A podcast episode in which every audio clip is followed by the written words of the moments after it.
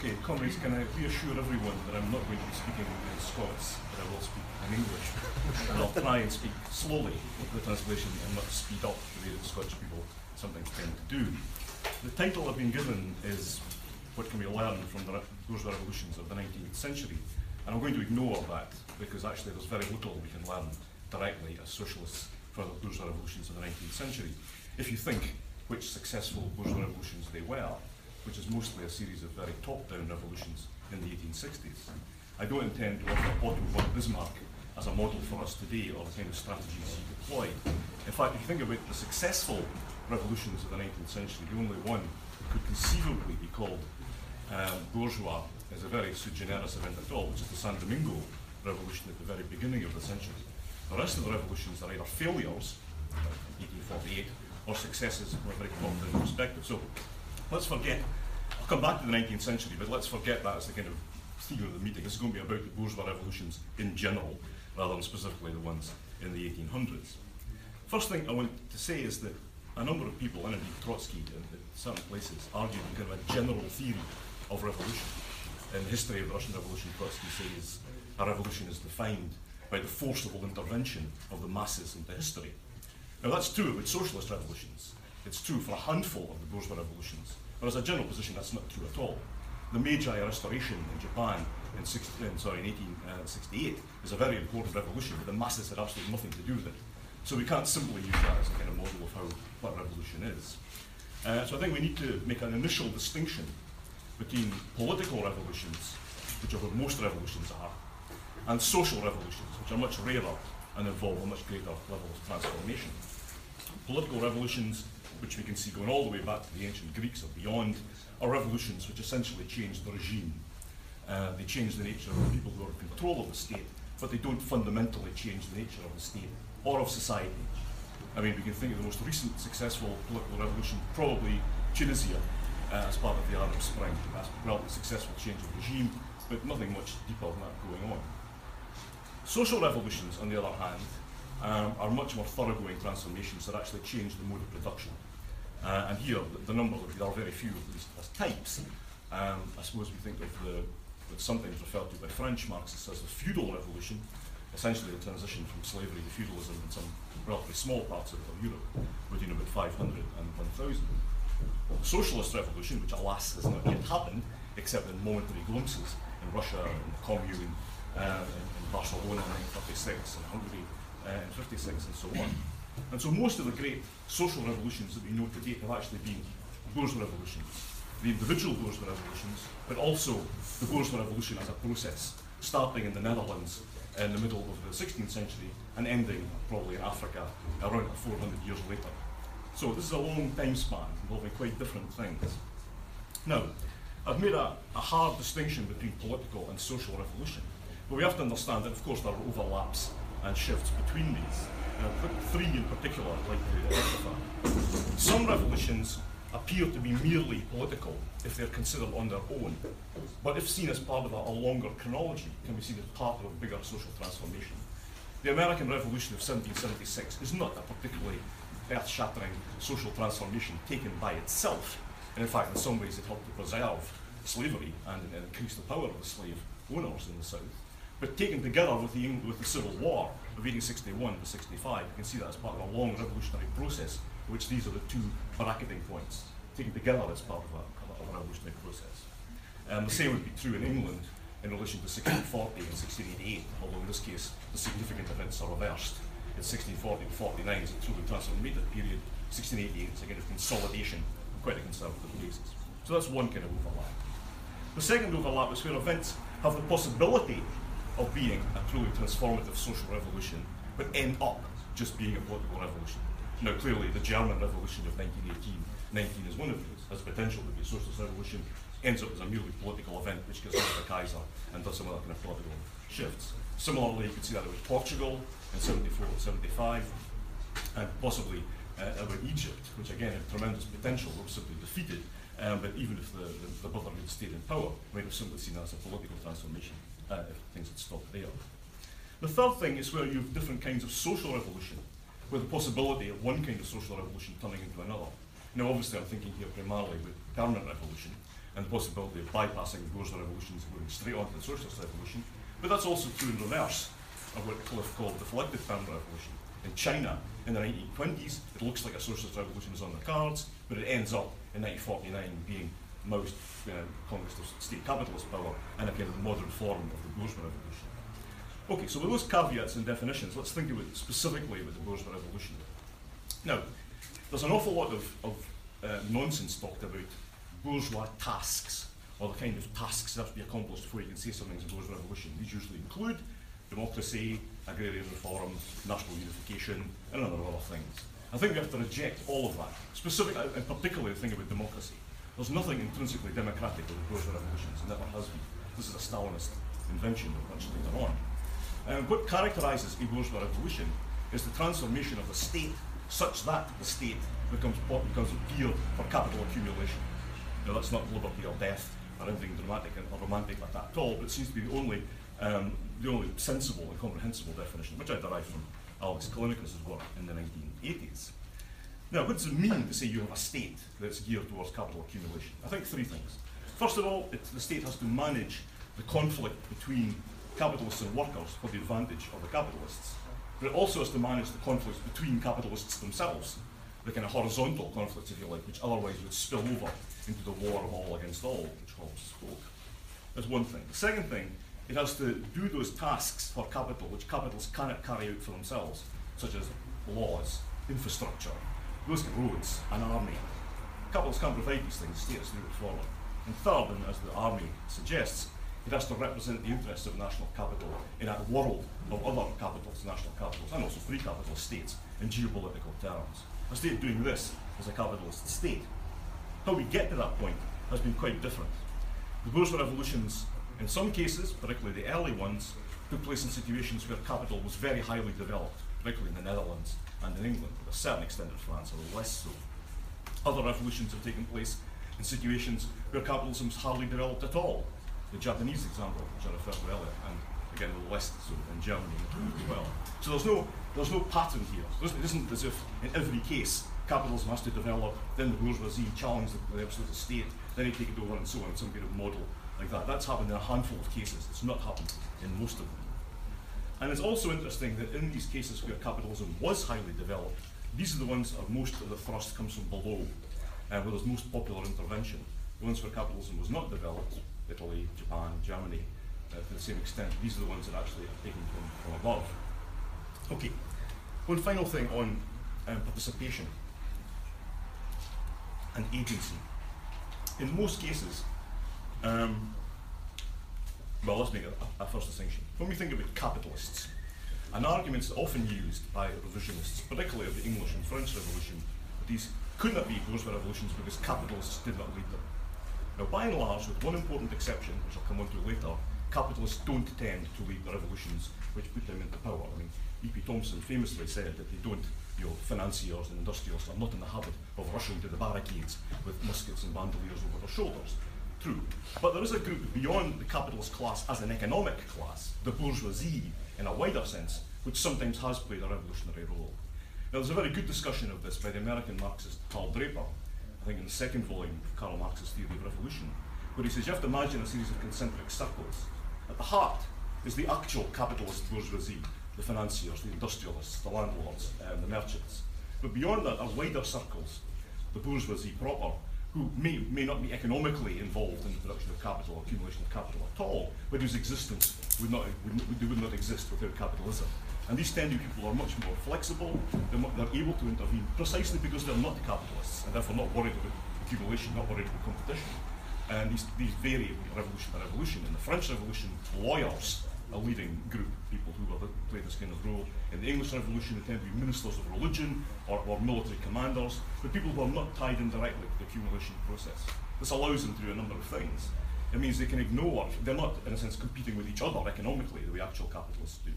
It means that they are far closer to the petty bourgeoisie and can lead them in kind of mass actions in a way that capitalists could not do. And also, they're capable of going beyond what capitalism requires at any time. They're capable of doing things which actually, in many ways, are against the immediate interests of capital in order to achieve an end result. And that's very clear in, in the French Revolution, particularly after 1792. However, most bourgeois revolutions have not even been led by the bourgeoisie in this sense. So it's very important to understand this. There's a thing here about bourgeois incapacity as a revolutionary class, not just as a ruling class in a sense, but also as a, as a revolutionary class. It's a point uh, that Adam Smith makes very early on, actually, how you wouldn't want a state to be run by capitalists. He says this is the very worst kind of state, he says, in the wealth of nations, because these people are incapable of thinking beyond their own immediate interests and thinking of the general interests of their own class, let alone the interests of society as a whole. And that's true in terms of revolution as well. Okay, so let's look at the revolutions, the, the groups of revolutions. The first are the very earliest ones, the ones which took place in situations where capitalism was highly developed. Now, of course, you had capitalist states going back to, well, proto-capitalist states going back to the 13th century, particularly Italy. Italian city-states, above all Florence, were highly developed capitalist states, in, in, in, in my view. The same could be said about Bohemia, the same could be said about, uh, about Barcelona, as another, if you like, uh, in semi of Catalonia more generally, um, as areas where capitalism existed. None of these places made the breakthrough on any kind of permanent basis. And that's partly because they did not, and this is particularly the case in Italy, did not succeed in creating effective state mechanisms. Um, Bohemia and, and, Catalonia were simply smashed and absorbed into greater powers uh, around them, um, the Habsburgs and, and, and, Austria and Spain. Um, but the Italian city-states were destroyed in a sense by the refusal to unite into a coherent state form. So the state is really important here whether you actually establish an effective and permanent state apparatus. It could even be argued, I think, that the Netherlands, the first proper bourgeois revolution against Spain from the 1560s, also failed to fully create a state, which is why it was overtaken by England um, so successfully in the 17th century. Some characteristics of these early revolutions, which I mean primarily the Netherlands and England, I'll come on to France in a minute. One, the mobilizations, the mass mobilizations, are obviously are often around about issues which are not directly economic. Often they're religious. Uh, think of the iconoclastic fury in the Netherlands in, in the 1560s and 70s, or the, or the, the Calvinist drives behind the English Revolution.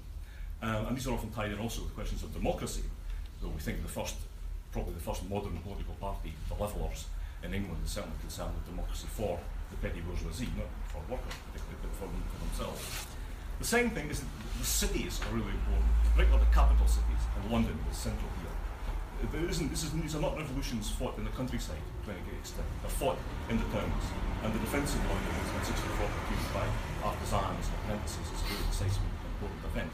So cities become crucial here, and again, in, in Paris and, French Revolution plays a similar role later on. Finally, uh, they're, they're, characterised essentially by military struggle. Um, the, the, struggle of the, the Spanish, sorry, the Dutch against the Spanish, and, and the Netherlands Revolution, the, the military struggle between Parliament and the New Model Army in England. Uh, and that's the kind of form that it, that it takes in struggle for territory. Final thing to be said about these is that they have an international dimension in the sense that once the English Revolution is consolidated in 1688, it still has to fight for its survival in a world that's dominated by absolutist powers in Europe, and particularly by France. So in a sense, you can see the struggle between England and after 1707 Britain and France as being a kind of global revolutionary struggle with the intersystemic struggle, taking in almost the entire world, from Canada to India to the West Indies uh, and, and, so on. Um, that is resolved in the middle of the 18th century um, with two important events. One is the destruction of feudalism in Scotland after the Jacobite um, rising in 1745, and the other is the British victory in the Seven Years' War. From that point on, I think you can see that capitalism is going to happen. It's consolidated itself, it's not going to be overthrown. It's quite late. It's later than most people think, but I think you have to, you know, these events I think are the decisive moments. And from that point on, capitalism is going to at some point become the dominant economic system, but the question is what form will it take? What form will the revolutions take?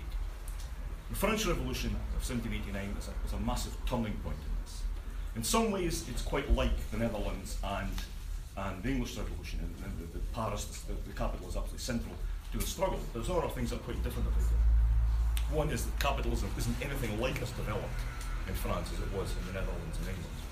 Now I say not quite as developed, and let's expand on that a bit, because there is an argument which has been put now for about 60 years by revisionist critics of the Marxist interpretation of the French Revolution, and has been amplified recently by the political Marxist tendency around Robert Brenner and the late Ellen Wood, which is to say there was no capitalism in France at all uh, until, well, it varies, 1848 in some cases. George Comninel thinks it's sort of 1957 or something like this, but there's some kind of argument about this being a very late development, there being no capitalists in France in 1789. This is ridiculous, right? I mean, it wasn't, for two reasons. One, there was a conscious attempt by the absolutist states in Europe as a whole, and particularly by the French after Louis XII onwards, to actually hold back capitalist development. They'd seen what happened in the Netherlands and England, and they didn't want it to happen for them. They weren't just sitting there going, you know what, I'll let these capitalists develop for 100 years, then they'll overthrow me. You know, there wasn't that kind of that kind of attitude. They were a proactive agency, right? Let's stop, let's control this in a way that English monarchy didn't manage to control it. But secondly, just because it hadn't established itself in quite the same way, that didn't mean people didn't want it. And were the French bourgeoisie did actually want to establish capitalism. They looked at Britain and said, we'd like that. We want to have a society like that. Um, one of the leaders of the, the Jacobins, uh, a lawyer, but also a glass manufacturer, uh, famously wrote a critique of Adam Smith's Wealth of Nations, in which he criticised Smith for being insufficiently enthusiastic about the market. Now, Adam Smith, no, it's not insufficiently. I know. This was published in 91, I think. Now, you know, these people obviously looked at what they called commercial society at this time and wanted it. And the, only way to get it was to put the right in the back of a revolutionary force to actually overthrow French absolutism. That's one difference. The second difference is the, the peasantry. Because there wasn't the capitalism, capitalist relations, and anything like the same extent in the countryside, particularly, you still had a peasantry, a revolutionary force. It didn't exist in the Netherlands or England. And so peasant, the peasant risings uh, were extremely important in French Revolution and set the tone for, for most um, revolutions from below in the future. Um, the regime, the Jacobin regime and then Jacobin regime and then its successors had to make a number of concessions to the peasants about land ownership and or control of the land very few other regimes had to do. And that's one of the reasons why it's seen as being not fully capitalist. In fact, I don't think they could have done anything else other than make these concessions to the peasantry if they wanted to survive. French Revolution acts as a kind of turning point. It's usually argued that after this point, the bourgeoisie become deeply conservative and no longer interested in revolution because they're frightened of the kind of radicalism that emerged, particularly after year two of the, of the French Revolution. Now, there is something in this, although it's usually exaggerated uh, in terms of its speed and, and, and, and how deeply this went. The bourgeoisie was terrified of a repeat of the terror.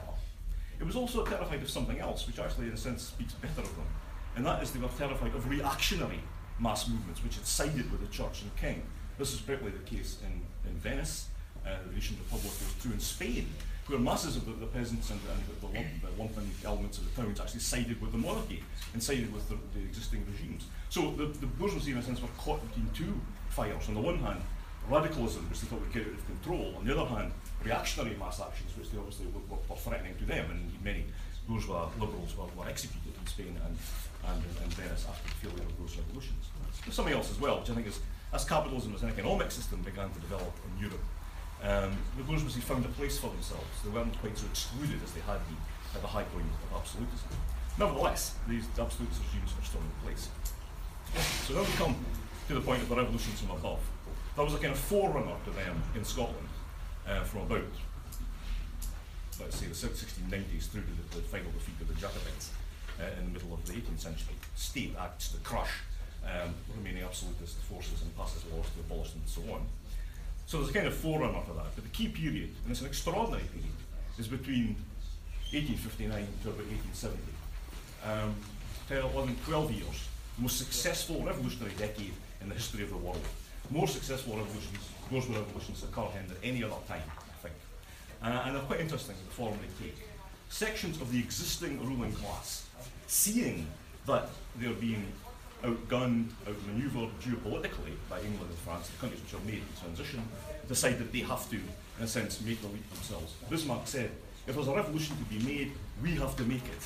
In other words, if we, we, have, we're the only people who can do this. The bourgeoisie cowardly, and we have to do it before the working class start posing their own demands they want to achieve. So there's two pressures, there's geopolitical pressure, and there's pressure in Germany in particular from within the working class, and just heading that off by making a revolution in advance of any move they might make.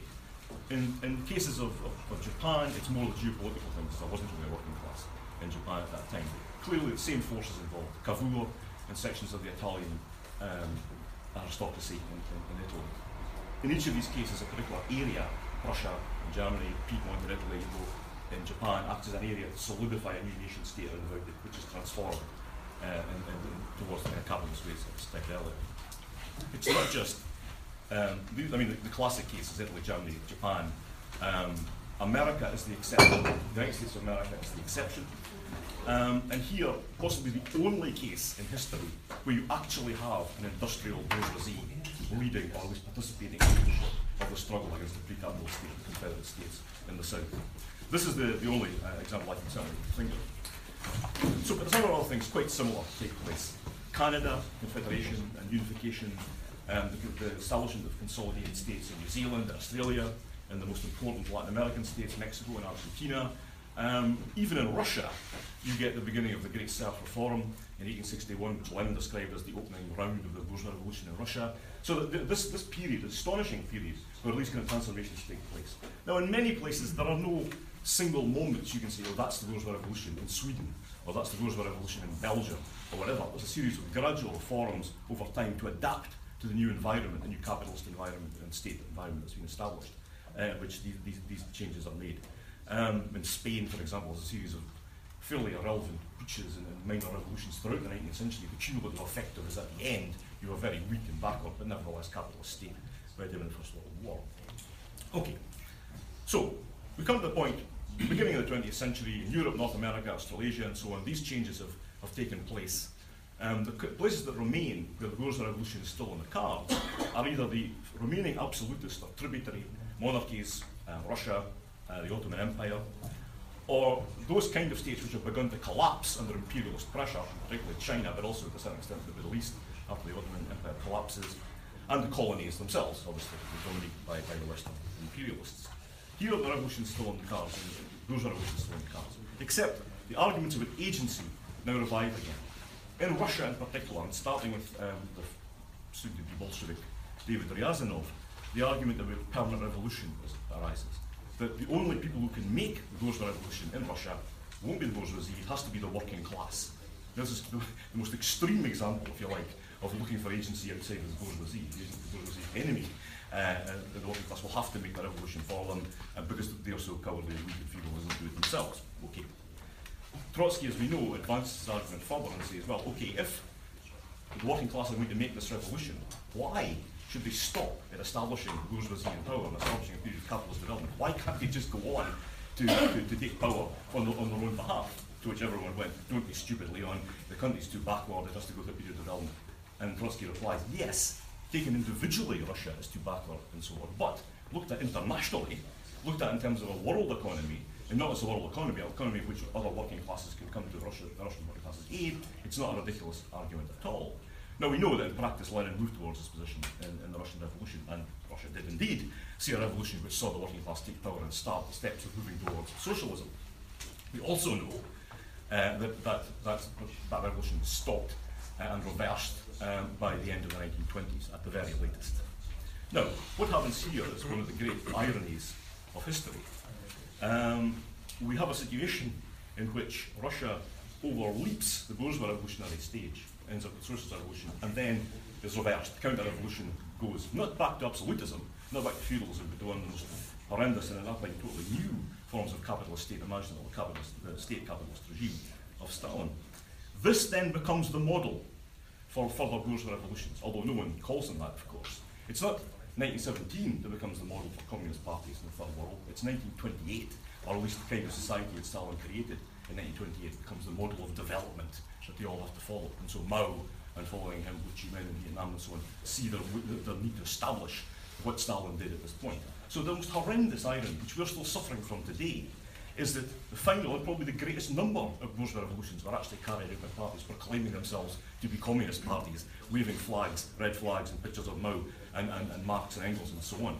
I mean, that's, this in a sense is the great difficulty the revolutionary left has faced ever since, is escaping from this nonsense and actually naming and saying this is what the Chinese Revolution actually was. This was the modern form of the bourgeois revolution. In fact, China is quite interesting, and, and, and given that it's, been the most, it's now one of the most successful capitalist countries in conventional terms in the world, I don't, well, I very rarely agree with Slavoj Žižek, um, but he did say something I thought was quite sensible in his last book, but one, The Trouble of Paradise, and he just said the reason why, or one of the reasons why China is so successful is because the Chinese Communist Party treat the bourgeois, the actual capitalist class, like dirt and control them, and they don't, they don't actually, they see the need to actually have a state above them, which does not allow capitalists to make all the decisions. Now, you might argue, I would argue, that one of the problems that neoliberalism poses for capital is actually its self-destructive nature, its way of allowing capitalists far greater direct control over the, over the system than they had before, and that's something to do with the weakening in some respects of the capitalist state. But that is another meeting. But that certainly is not a problem in China. Okay, so I said we'd do some lessons that we all have to learn from this, and these are not really lessons, kind of four points I think I would come out of the, the discussion in history. First of all, in relation to the bourgeoisie and our struggle with them, I think it's legitimate to say to them and remind them that they came to power through a series of revolutions, however mediated, however different forces were involved, that capitalism exists because of the revolutionary waves of these 400 years that established in power. And we claim the same right for ourselves that they claimed in order to overthrow their enemies and establish themselves in power. The second is we have to remind ourselves of the great differences between those revolutions and the revolution that we seek to make. Those revolutions come in a number of different forms, in a number of different ways, and, and, and so on. I've tried to outline some of these. The revolution, the socialist revolution, will not come in anything like those kind of variations. It will have to involve some form of effective revolutionary organisation. It will have to involve mass participative democracy on the part of the, of the working class and its allies. This is quite unlike what happened, in a sense, in, in, in the bourgeois revolutions. That's a distinction we would necessarily make. The third thing is that the bourgeois revolutions are over. There's not any remaining bourgeois tasks that have to be accomplished. We should remind ourselves that democracy is not a task that the bourgeoisie accomplished, it's a task that the working class and the oppressed have accomplished. That's why we've got democracy, the extent we've got it, not because it was handed down by them at the bourgeois revolutions. Very few the bourgeois revolutions actually delivered democracy in any way at all. This is something that we've struggled for. So there are no tasks of that sort left. There's still, obviously, the struggle for democracy still exists, but it's not bourgeois task, it's our task to achieve this and then go beyond it. And just finally, and one of the reasons I stressed the kind of the participatory mass movements in the, in the very early bourgeois revolutions, I think, is that we need to remind ourselves that even though the bourgeois revolutions are finished, any struggle actually throws up the possibility of mass involvement and people seeking to go beyond where they were and seek goals beyond the immediate task, whether that's democracy or, or anti-trade union laws or whatever it is. And so we need to be aware of that, that when these things happen, no matter how different they might be from what we might see as our end goal, we open up the opportunity of arriving at that end goal because of the movement of people and the, the mass struggle that takes part within it. Thank you.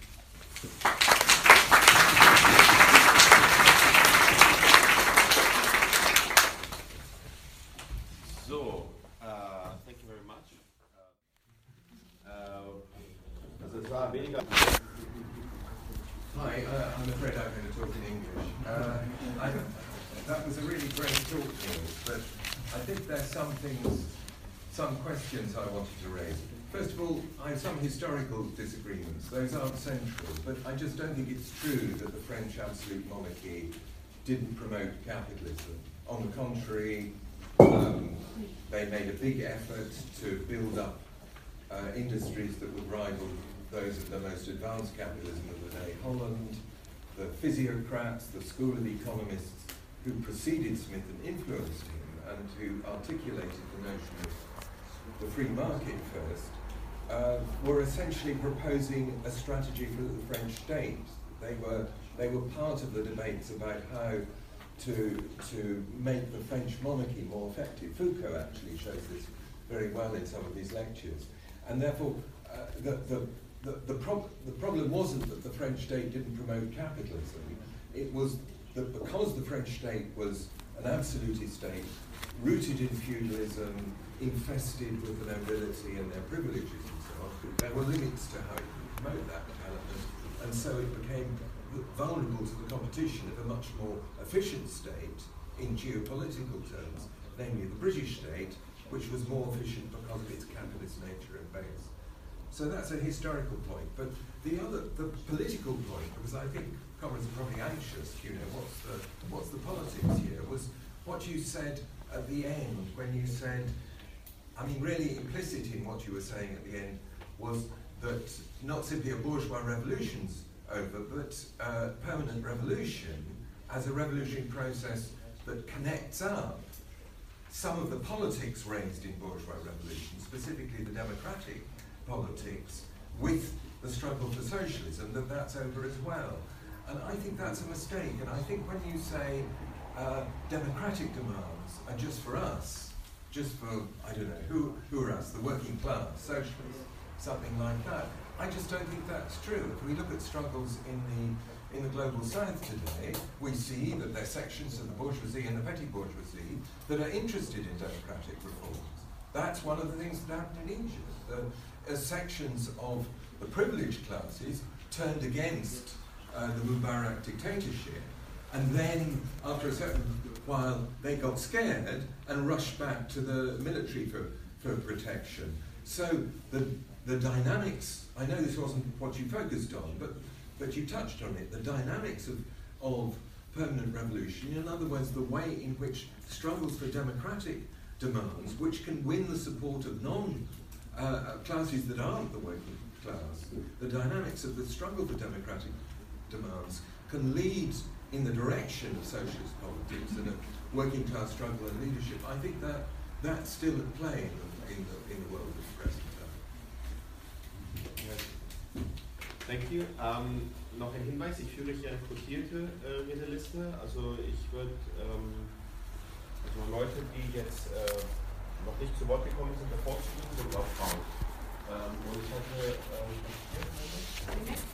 Oh, thank you. Um, hi, thank you so much for your um, talk.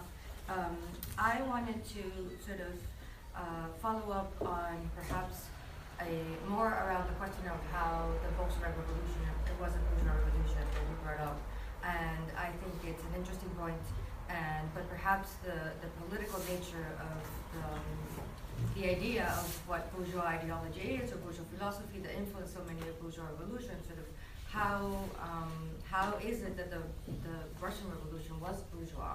And sort of specifying more like the, the nature of what, what is the bourgeois in bourgeois revolutions about.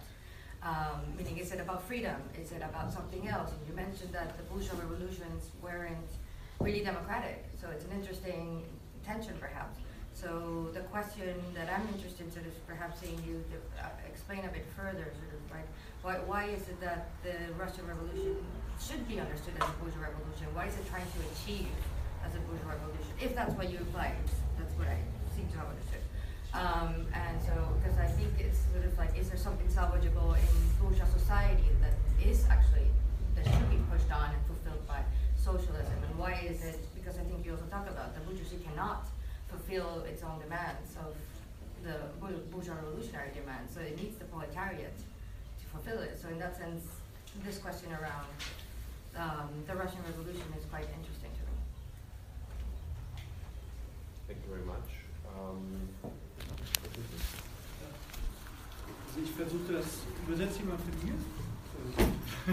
Aber langsam bitte. Das ist schlecht. Okay. Also, ähm, ich versuche das gerade auf äh, deutsche Revolution im 19. Jahrhundert äh, zu übertragen und ähm, habe dazu im Anschluss eine, eine, Frage über das Konzept Revolution, wie Niel es verwendet hat. Weil äh, die Situation in Deutschland war 1858 greift das Bürgertum an, den Feudalismus, die deutsche Revolution beginnt, äh, die bürgerliche, stößt an zwei Grenzen. Das eine ist der feudalistische Staat, insbesondere der preußische Staat, gibt nicht nach und sagt, gegen Demokraten helfen nur Soldaten und hat den mit den stärksten Militärapparat Europas zur Verfügung, also beeindruckend und schwerer Gegner. Und das Zweite ist, es gibt eine Massenmobilisierung von unten in einem Land, wo der Kapitalismus schon angefangen hat, inklusive freie Lohnarbeiter, ne, die also auf die Straße gehen. Und du hast die nicht nachgeben des Feudalismus und eine Mobilisierung von unten, die weit über das hinausgeht, was die, das Bürgertum haben wollte. Und vor dem kriegen sie auch Angst. Sozusagen mit dieser sozusagen Situation scheitert die deutsche Revolution 1848.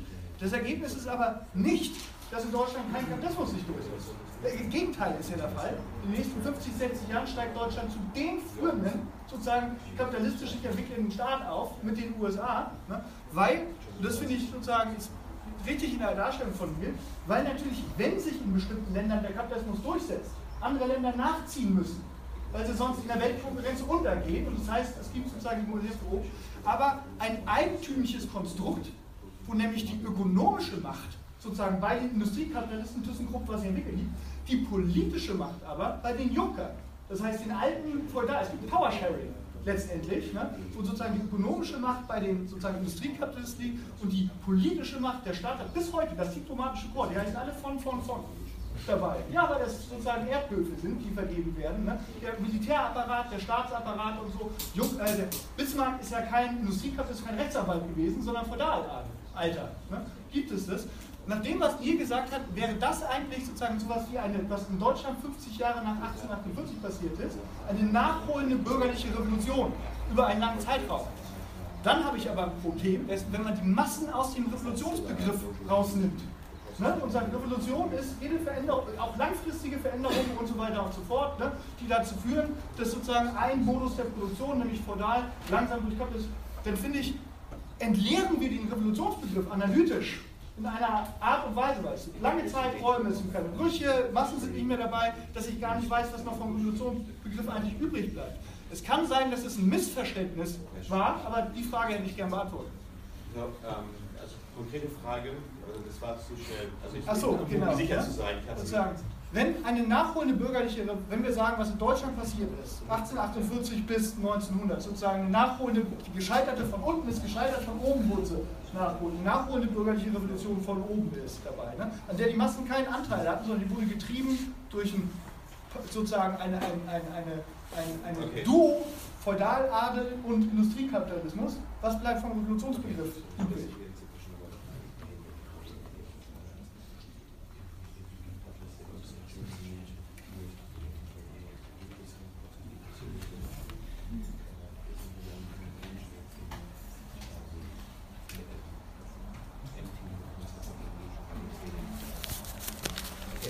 Ähm, genau. Äh, der nächste Beitrag war. Also ein Punkt den wir uns als Linken auf äh, der Bühne auch in seinem Vortrag betont, dass man sich ähm, vor Augen führen muss, dass bürgerliche Revolution oder das Bürgertum an sich erstmal ähm, keine automatisch zur Demokratisierung der Gesellschaft führt. Das kriegen wir auf vielen Diskussionen gerade wenn es darum geht. Dritte Weltländer sind liberale Kräfte. Das wurde immer von der Arbeiterbewegung ähm, erkämpft und auch unter Druck und von denen durchgesetzt. Aber vielleicht ein ketzerischer Einwurf. Neil hatte in seinem Vortrag ähm, gesagt, die bürgerliche Revolution aber, äh, ist vorbei. Und ähm, da würde ich, würde ich teilweise widersprechen, wenn wir uns in Westeuropa angucken, ähm, ist die, also die Welt angucken, die Demokratisierung ist nicht vorbei. Demokratisierung ist in vielen Bereichen noch gar nicht eingedrungen. Uns die Wirtschaft angucken etc., also ist ja, dafür muss man nicht ähm, Willy Brandt oder andere gehört haben, die gesagt haben, die Demokratisierung muss vorangetrieben werden. Aber ich glaube, wenn wir uns die Entwicklung in Westeuropa angucken, ähm, ist das meiste durchgesetzt worden durch Druck der Arbeiterklasse und zwar als Opposition. Ähm, viele Reformen, die den Druck genommen haben, sind ähm, durch eine Opposition halt ähm, erst zustande gekommen. Und ich glaube, das ist, ähm, müssten wir auch in die strategischen Debatten, die wir führen, auch noch mit einf einführen, wie wir, wenn wir nicht regional in unserer Gesellschaft sind, ähm, Veränderungen herbeiführen können. Und ich glaube, dass da ähm, die alten Konzepte zum Teil halt ähm, auch noch tragen. Das ist ja ein Programm der Jakobiner eigentlich.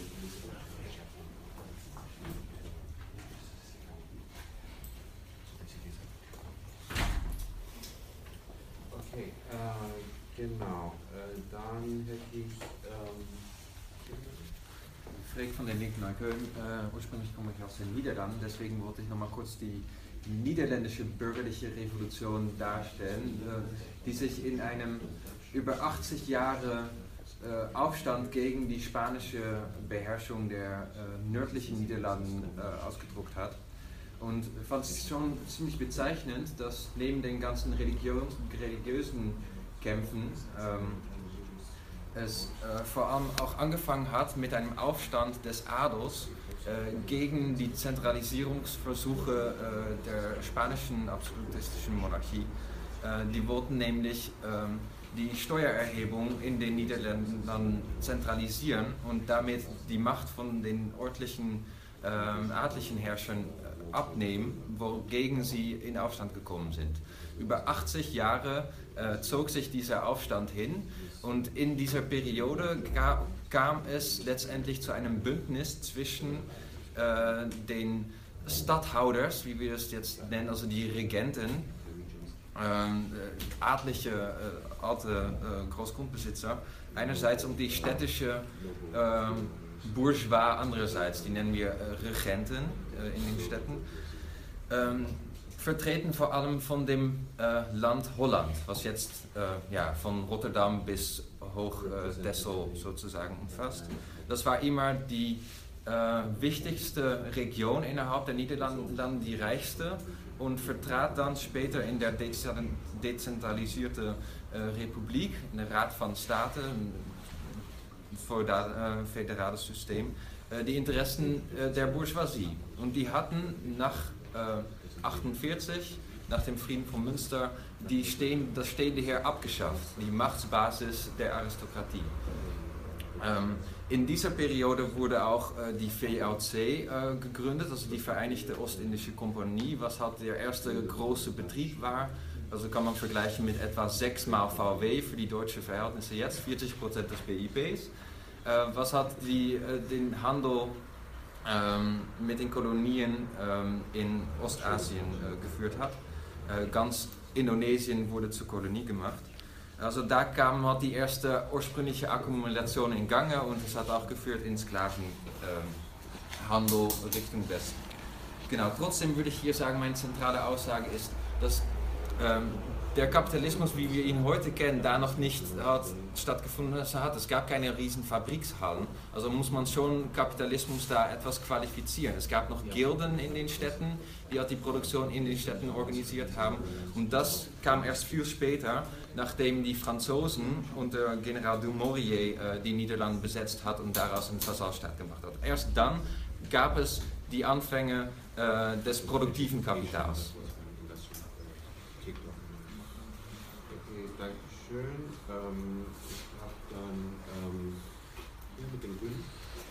Ja, also ähm, wir hatten gestern Abend ja schon eine Diskussion, wo wir unter anderem die Frage der bürgerlichen Revolution gestreift haben. Ähm, ich muss sagen, dass mich, äh, das musst du übersetzen, ähm, mich, mich, hat der, der, mich hat der Vortrag von dir, Neil, äh, verwirrt. Ähm, also ich, ich ahne, dass in diesem Vortrag von dir eine Menge politischer Implikationen drin sind. Aber ich verstehe sie noch nicht. Und ich würde sie, dich bitten, das offener auszusprechen, was die politischen Implikationen deiner Darstellung sind. Also Du hast sehr, sehr viele Konzepte, die wir in der marxistischen Debatte verwenden, irgendwie äh, hinterfragt. Äh, gesagt, man muss das nochmal anders anschauen. Und ich bin mir nicht ganz sicher, ob ich überhaupt äh, eine selbe Vorstellung von der Bedeutung dieser Begriffe habe. Ähm, konkret, äh, Stefan hat das schon angesprochen. Äh, es geht um die Frage der Revolution. Der Revolution. Ähm, ist eine Revolution denkbar ohne, äh, ohne Massenbewegung? Ähm, und welchen Wert hat es, wenn wir also warum nennst du das nicht einfach politische Reformen? Warum nennst du das Revolution? Äh, ich verstehe das so, äh, dass äh, ein evolutionärer Übergang vom Kapitalismus zum Sozialismus nicht möglich ist. Da sind wir uns wahrscheinlich einig. Aber ich verstehe nicht, warum ein evolutionärer Übergang zwischen zwei verschiedenen Formen von Klassengesellschaften absolut ausgeschlossen sein sollte. Ähm,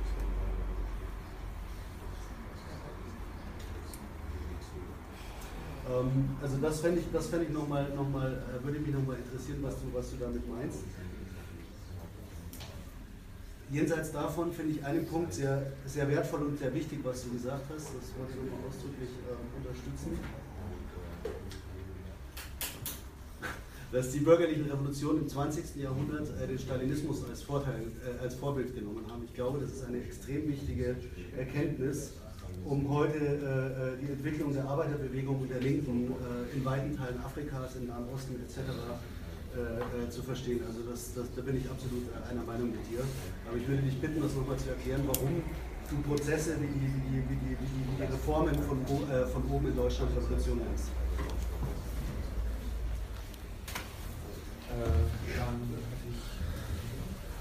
ja auch nochmal Verständnisfragen hier in unserer Gruppe gewesen. Das eine war, ähm, die japanische Revolution, da hattest du was angesprochen, da gab es äh, äh, Missverständnisse. Das einfach nochmal wiederholen. Und den vierten Punkt deiner, deiner Schlussfolgerung, der ist einfach ähm, akustisch nicht ähm, äh, hier zu verstehen gewesen. Und dann ähm, wollte ich mal was sagen. Ähm, ich, ich finde, äh, eine Sache äh, ganz, ganz wichtig, nämlich dass die sozialistische Revolution einen anderen Charakter hat ähm, als die bürgerliche Revolution in dem Sinne, als dass die bürgerliche Revolution ja nur eine Klassengesellschaft durch eine andere Klassengesellschaft ersetzt. Aber die sozialistische Revolution hebt sozusagen den Klassengegensatz auf. Oder das ist sozusagen ihre historische, ihre historische Rolle. Wenn äh, die bürgerliche Revolution nur eine, ähm, eine Klassengesellschaft durch eine andere ersetzt, warum ist dann äh, überhaupt eine Revolution und sozusagen eine Massenmobilisierung eigentlich notwendig, wenn äh, der, sozusagen der kapitalistische Staat sich ja eigentlich ähm, ja, sozusagen oder die Kapitalisten eigentlich den feudalen Staat schon benutzen können als, äh, als neues Unterdrückungsinstrument. Ähm, also die bürgerlichen Revolutionen haben ja nicht wirklich sozusagen etwas am Charakter des Staates verändert. Und äh, daher nochmal meine Frage, muss sozusagen die Einführung des Kapitalismus oder ist die, die Einführung des Kapitalismus immer eine, eine Revolution ähm, sozusagen, oder der Übergang immer eine Revolution ähm, erfordern?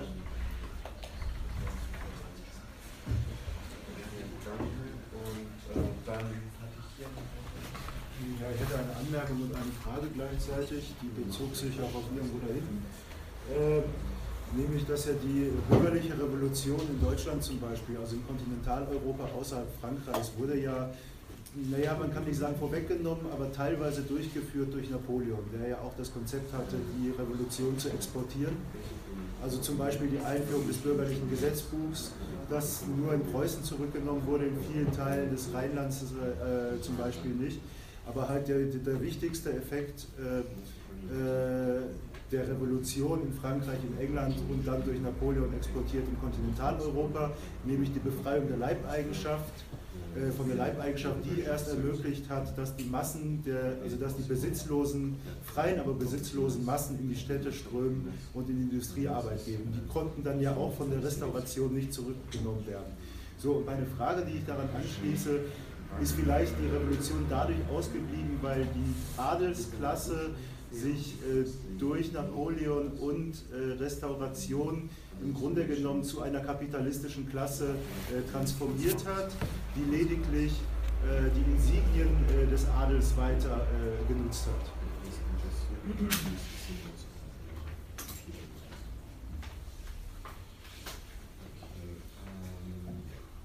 Genau.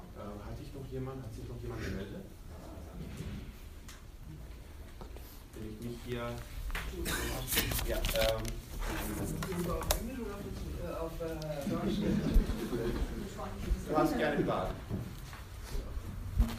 Um, I have a question, um, uh, a remark on this debate. Uh, I think uh, one should make the very essential and elementary distinction between social revolution and political revolution. Uh, I think if you look at the history of uh, France in the 19th century, you have a lot of political revolutions, but no social revolution uh, in 38 and 48 and so on. Um, but I think you will explain uh, his point of view uh, in much more detail. Um, I wonder if you could say something more on Germany. Uh, I go back uh, several uh, centuries more than Stefan did. Um, you, when you talked about bourgeois revolution, you began with the Netherlands. What's your opinion on the so-called uh, Bauernkrieg, the peasants' war, uh, which Engels wrote so much about, uh, based on the important work of Wilhelm Zimmermann? Uh, I think for us, uh, it's uh, part, uh, should be part of our past, of the past of the left, of the movement of the socialists. Uh, this, especially uh, the figure like Thomas Münzer and the radical wings uh, of the Reformation. Uh, very, very interesting um, things have been uh, in good uh, works and essays and so on of the GDR. So, so I'm not no expert on this, and uh, I have no opinion if this concept which they elaborated, frühbürgerliche Revolution, uh, I, I don't know if this exists in English, if this is a valid thing from uh, critical Marxist historiography or not. Uh, I wonder if you have worked on, uh, if you have any opinion on this. I think we should, uh, as Germans, we, we should uh, have an opinion on this because of the, as Karl and Hannah and others spoke about the misery of the German uh, society and politics and, and also ideology. They spoke about uh, German ideology in the 19th century, and this has something to do. The heavy, heavy disease uh, at this time. Wenn es jetzt keine weiteren Wortmeldungen gibt, dann würde ich einfach das Wort an Neil übergeben. Wir haben äh, eine halbe Stunde Zeit, das heißt, dass äh, Neil kann auf die Fragen eingehen und wenn noch Redebedarf ist, dann haben wir möglicherweise noch Zeit, um weiter zu diskutieren. So, I would just uh, suggest you um, uh, answer those Sorry, questions. Um, loud and slow. Stop is quite hard for, for people to, to understand. Okay, first of all, can I apologise for my occasional polemical oversimplifications of some themes um, that tends to happen if you're trying to cover 500 years of history in 40 minutes. So clearly, I'll, I'll try and elaborate on some of these things, including ones that Alex raised. Um, I'll deal with these chronologically, uh, as it were. So starting with the Peasant War in 1525, I tend to see this as being the kind of last episode in a series of peasant uprisings which had spanned the previous two centuries, um, starting in Western Europe earlier, uh, in France and England and in Catalonia um, specifically, uh, which is actually one of the more successful ones, uh, and then Eastern Europe slightly later. I don't tend to see these as part of the Bourgeois revolutions, as a kind of preceding period, which in some parts of Europe actually laid the conditions for the development of capitalism by liberating the, bringing an end serfdom.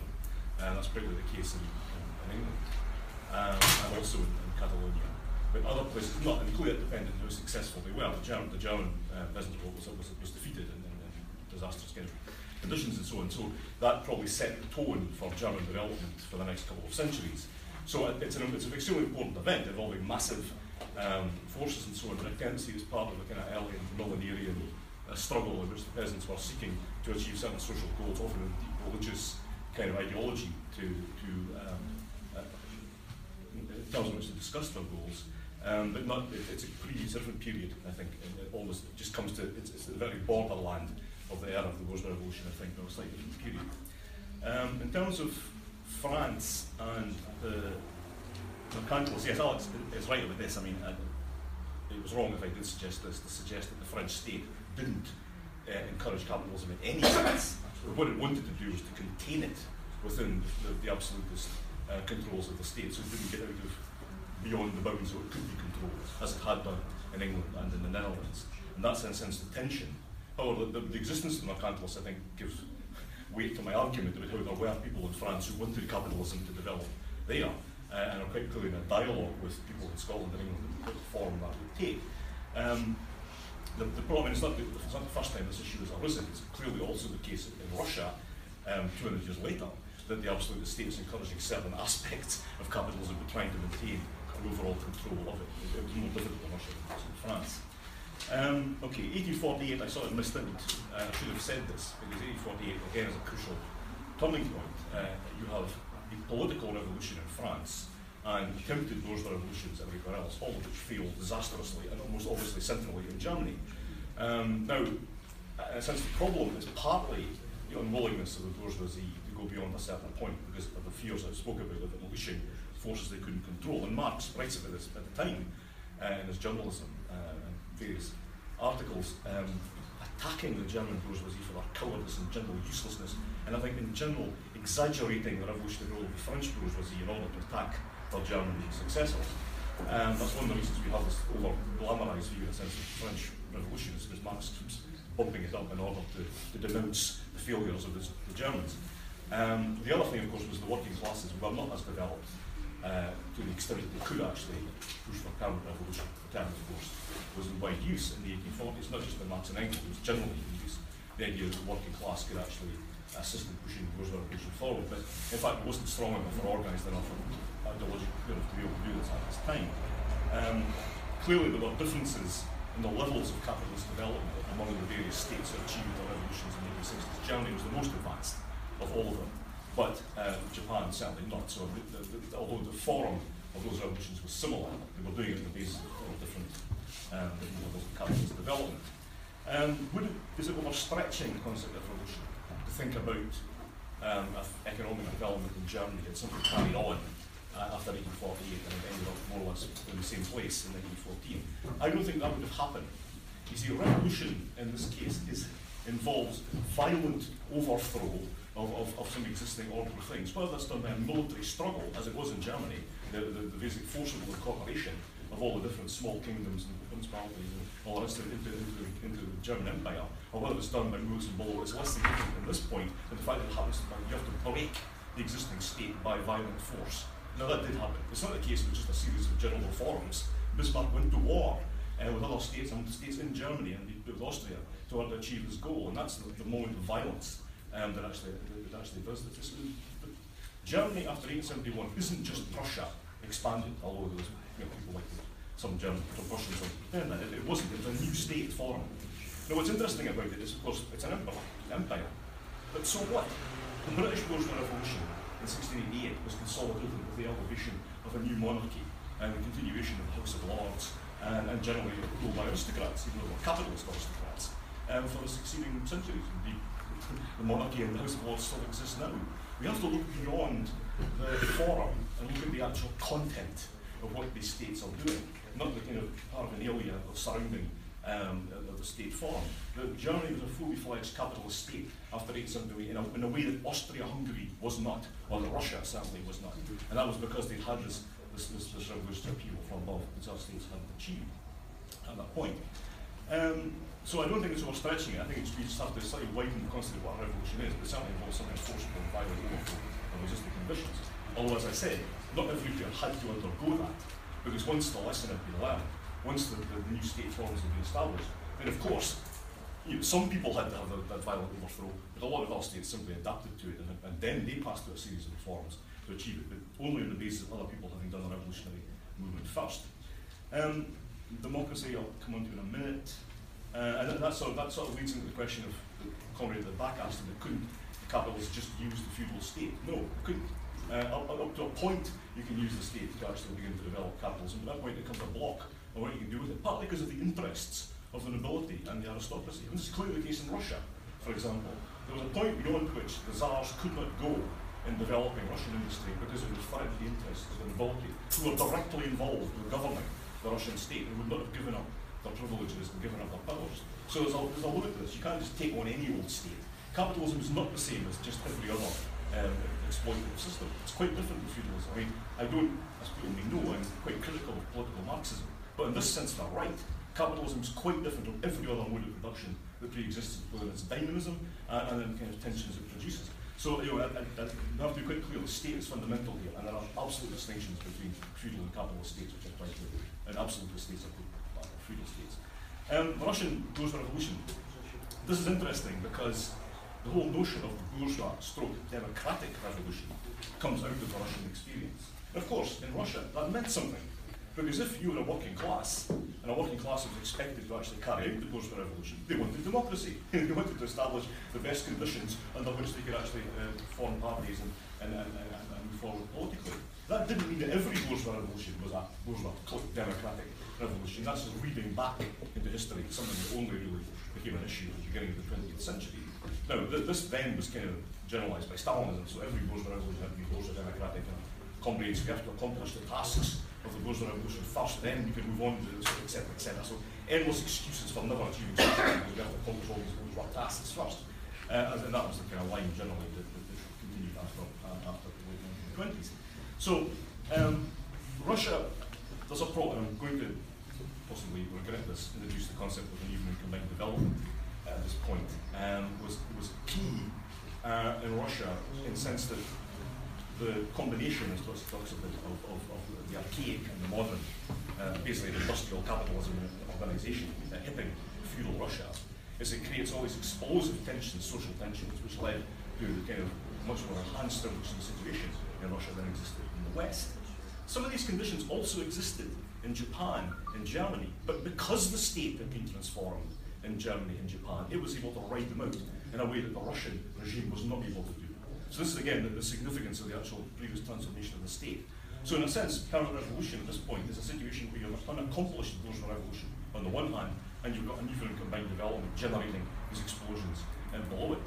When you remove one or the other, then I think that there's, there's, it's problematic to become revolution. Um, we'll turn to that in a minute. The other thing with bourgeoisie, is there anything we can learn from it? Well, yes, I mean, in, in the sense that the, the generalizable aspects of the Enlightenment, which are, are as I said, not constructed to merely capitalist um, aspects of society, but point the way towards socialist future, that those things still have to be defended. Uh, and despite all the ways in which they're, they're, they're misused by, by all sorts of racist and anti-Islamic people and so on, we have to defend that aspect of the Enlightenment. Okay, finally on the, um, Alex point about the, the, the question of democracy. Um, well, that still means permanent revolution is relevant. But I'm not interested in defending a term, right? I mean, if you want to call it counter revolution, fine. I'm not, I'm, I'm not going to go to the wall over that. I mean, um, it seems to me that you can certainly argue that conditions where democracy is constructed in many ways, you're more likely to get an initial revolutionary response to that, not simply involving working class masses as well. The point is, though, that where you have got capitalist state, it will be much more adaptable. Even if it's an undemocratic capitalist state, these states are much more adaptable and able to absorb those kinds of struggles.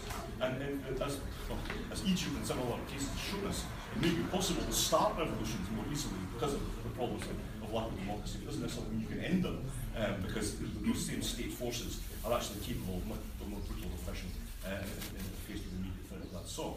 So uh, yeah, I, I accept that, that where there is not democracy, you're going to have certain kinds of revolutionary pressures building up which will explode. I, I don't care if people call it permanent revolution or not. It seems to be quite different from what Trotsky was, was talking about in, in, in Russia, but I don't think that's the central point. Um, the, the, the point is really that if the number of countries where that is applicable is probably most of the world and has always been, even, even now. I mean, the, the, the countries which are fully you know, democratic in capitalist terms still mainly restricted to Western Central Europe, North America, Australasia, Japan, and a handful of other places. So this is really what we're talking about is the majority of the world even now, uh, where, where those kind of democratic rights are constrained. So the revolution, you know, the socialist revolution is basically going to involve those kind of struggles as part of what you know, kicks them off. Um, have anything else to say on that? No, stop. Um,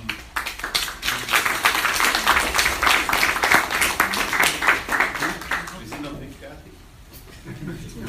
ähm, genau. Äh, also wir haben noch 10 Minuten, äh, also 13 Minuten. Äh, ich würde einfach vorschlagen, also ich habe hier eine, eine Wortmeldung. Ähm, wer sich noch äh, an der Diskussion beteiligen möchte, ich würde äh, Sie oder ihn äh, jetzt ermutigen, das zu tun. Versucht euch vielleicht knapp zu halten, damit ähm, auch Neil dann ein drei- oder fünfminütiges Schlusswort ähm, sagen kann. Ähm, genau, also wenn es noch, gibt es noch welche Wortmeldungen? Also, Okay, I'll do it up in English. Um, I want to come back to the question of the peasant war in Germany.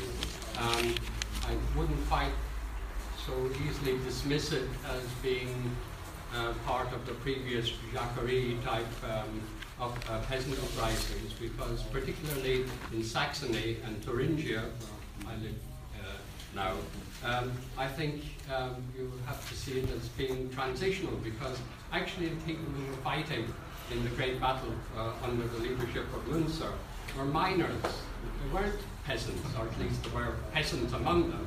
And the uh, towns like Zwickau, where Münzer was based originally, uh, these were industrial towns. I mean, uh, uh, you could say that there was early, early capitalism. Uh, Chemnitz, where I live, uh, was a major uh, center of the textile industry and, uh, at that time, and remained so even after it was destroyed in the Thirty Years' War. But um, so I think we're talking here about transitional forms that are part of our tradition. Um, the, um, the, uh, many of the miners were not serfs, although there were serfs among the miners. They were actually wage laborers. So we're talking about uh, introduction, and also uh, some of the weavers in, were in fairly large workshops in the town. Um, and I also see it's, it's similar to, say, in the English Revolution, where we look back to uh, people like Winstanley and the diggers, and also the, the ranters and the levelers as being precursors, if you like. They may have been under petty bourgeois leadership, but uh, the masses, they were able to mobilize the masses. and I would see um, certainly Munster um, in, uh, as being a precursor of that tradition, and therefore something that we should take very seriously. I mean, it's something that probably we in Marx uh, 21 haven't really looked at yet, but uh, I mean, Engels did take uh, very seriously, and um, something that we should. Um, uh, I don't see such a big gap between the, um, some of the elements also in the peasants' revolt. There were elements uh, in England, particularly, there were elements there which uh, are our precursors, if you like, uh, advancing communist slogans and so on that uh, uh, are relevant still today. Just uh, given that we've got more time, one, one thing that I think is problematic in your understanding of bourgeois revolution, um, as you know, we agree a lot of, a lot, but I think you underestimate the extent to which bourgeois revolutions um, provide the terrain in which democratic struggles develop. I mean, maybe that's not true of the Meiji Restoration, but then it's a very exceptional case. You know, if we think about, even if we talk about the so-called passive revolutions from above, in Europe, there's a democratic element.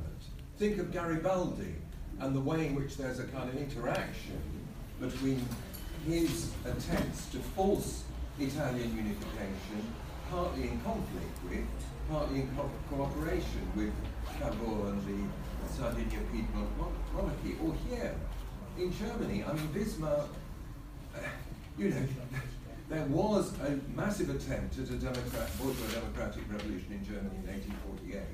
Bismarck, let's remember, was the most reactionary member of the Prussian Diet in 1848. He was the ultra reactionary, but part of the reason why he was successful ultimately in German unification was because he understood he had to take on the, the democratizing pressures that came out of 1848, and so the maneuvers with Lassalle, the introduction of universal manhood suffrage, and I could go on. I think that democratizing pressures, which the bourgeois, there's a crisis that leads to a struggle for a bourgeois revolution.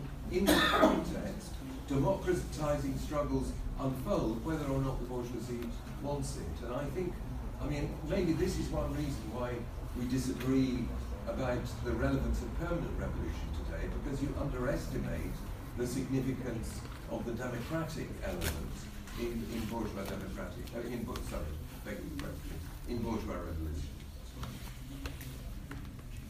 Ähm, noch weitere Bauteile? Wenn es nicht so ist, dann übergebe ich dann wieder das Schlusswort und äh, weise wieder darauf hin, für diejenigen, die vielleicht mitgekommen sind, es gibt zwei Regionaltreffen gleich um 14 Uhr, also das einzelne um 14.15 Uhr auf dem Innenhof in Wiese, das ist das Regionaltreffen NRW.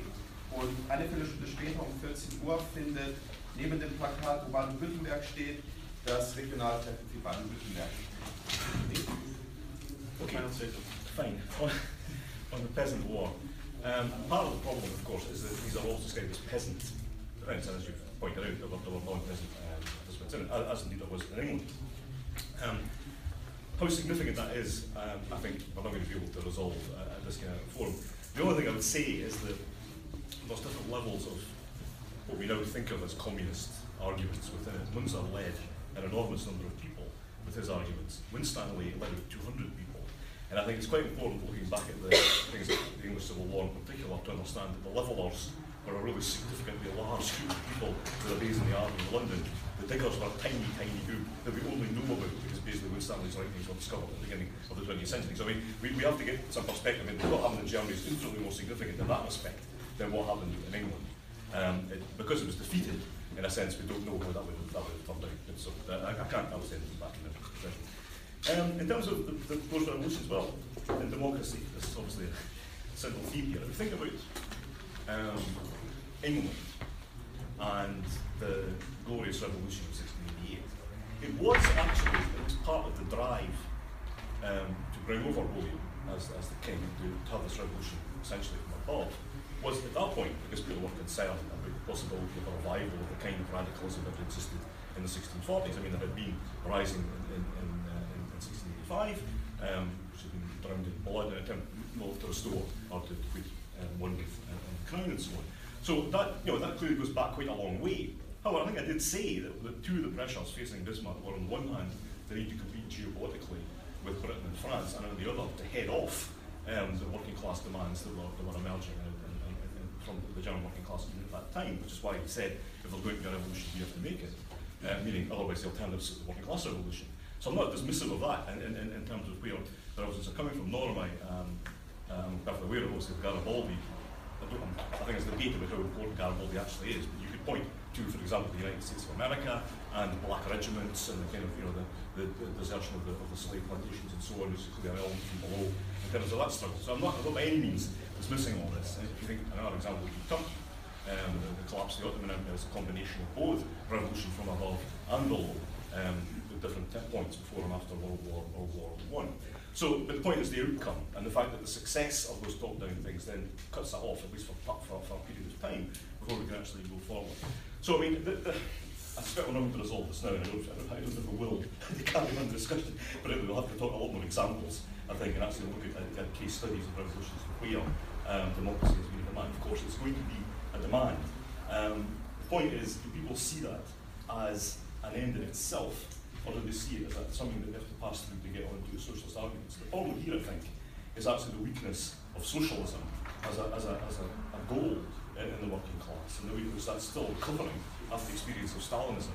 And so when people think now about democracy, it tends to be the end point. If we get democracy, that'll be great. You know, we'll be able to something with neoliberalism and so on.